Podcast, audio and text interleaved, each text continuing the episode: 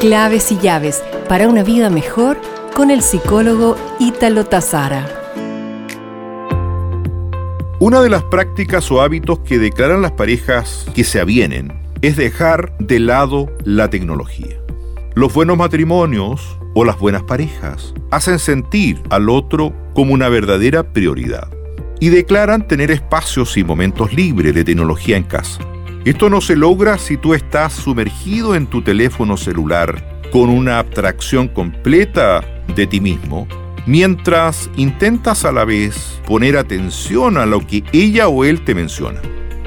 Es recomendable entonces, y a eso te invito en el día de hoy, a que tengas espacios libres de tecnología en casa en ciertos momentos junto a tu pareja. Nos reencontraremos pronto con más claves y llaves para una vida mejor.